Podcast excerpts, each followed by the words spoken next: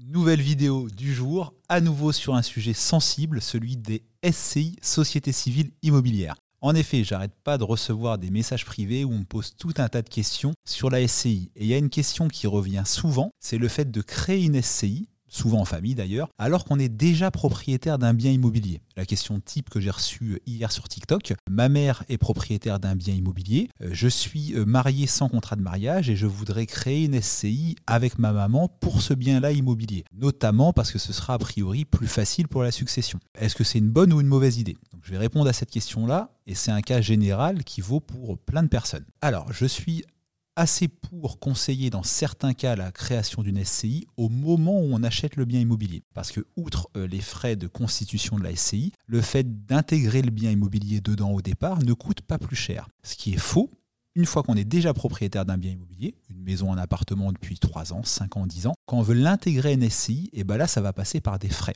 En effet, les frais qui peuvent être euh, concernés sont déjà ceux de l'imposition sur la plus-value immobilière. En effet, il va falloir déterminer une valeur actuelle du bien immobilier et on vous déconseille de la sous-estimer parce que le fisc euh, réalise de nombreux contrôles à ce sujet-là. Et déjà, du coup, le, vendeur, la personne qui se dépossède du bien immobilier pour le mettre à l'intérieur de la SCI, sera dans de nombreux cas soumis à l'imposition sur la plus-value immobilière, donc qui est de 36% si on n'a pas de durée d'abattement. Ensuite, il va y avoir, dans la majorité des cas, des frais de notaire, des frais de mutation à payer pour constater le transfert de propriété, notamment quand il est à titre onéreux, ce qui est souvent le cas quand il reste un, crédit sur le bien immobilier qu'on veut transférer. Et dans ces cas-là, c'est 5,81% de, frais dans le département du Calvados, par exemple. Donc on voit bien que s'il est complètement différent de créer une SCI juste avant d'acheter un bien immobilier, ça va coûter un peu de sous, pas beaucoup, et d'acheter le bien immobilier directement au nom de la SCI. Ça, c'est dans la majeure des cas une bonne idée. En revanche, d'apporter a posteriori un bien immobilier dans une SCI, je ne dis pas que c'est une mauvaise idée, mais il faut le faire en étant conscient des nombreux frais que ça va engendrer. Pareil, je, remets un point d'alerte sur euh, les SCI qui peuvent avoir plein d'avantages, euh, notamment pour la transmission. Ça, c'est surtout sur les SCI à l'IR, euh, à l'impôt sur le revenu, ou alors des avantages fiscaux, les SCI à l'IS, impôt sur les sociétés. Mais je rencontre souvent des personnes qui, ont créé une SCI sans trop savoir pourquoi, parce que ça leur a été conseillé par un notaire ou un comptable, mais sans avoir compris les tenants et les aboutissants, et qui se rendent compte que bah, ça nécessite beaucoup de frais. Euh, je vais vous donner quelques exemples. Déjà, à la création de la, SCI, euh, qu'elle soit à l'IR ou à l'IS, si vous voulez minimiser les coûts et rédiger vous-même les statuts, chose que je vous déconseille, vous aurez, quoi qu'il arrive, au moins 5 ou 600 euros de frais de constitution.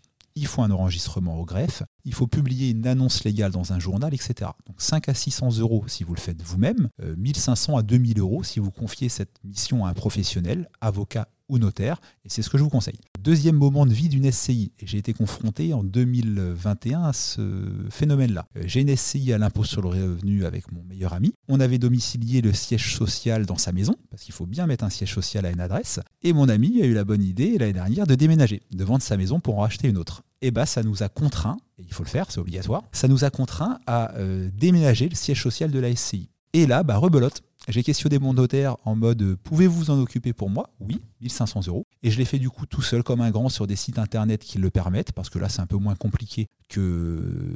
Il n'y a pas de notion de rédaction de statut, etc. Mais ça m'a quand même, sur internet, coûté 500 euros. Pourquoi? Parce que rebelote, il faut une modification de greffe, une annonce légale, etc., etc. Et pire, je vous donnerai une info qui est assez méconnue du grand public, une SCI, ça coûte encore plus cher à fermer qu'à ouvrir.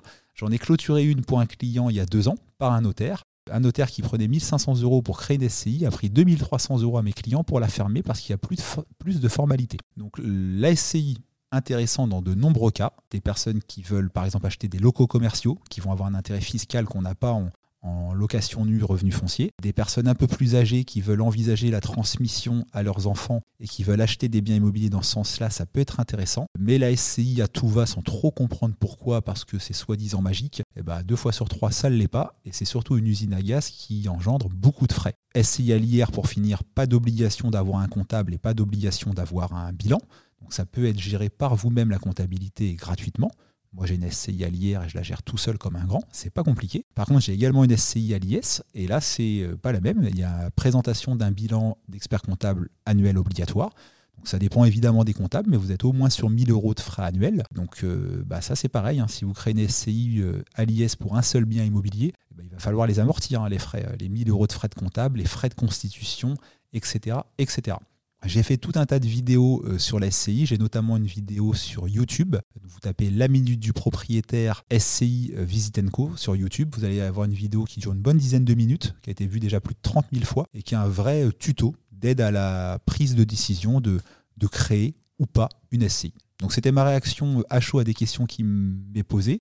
Qui me sont posés. Un petit peu aussi un coup de gueule sur le, la mode du SCI à tout va sans trop savoir pourquoi. Euh, j'aime bien moi que les gens sachent ce qu'ils font et qu'ils prennent des décisions éclairées. La SCI, je suis pas contre, j'en ai moi-même deux, mais c'est pas réservé à tout le monde et il faut être bien conscient de ce que l'on crée.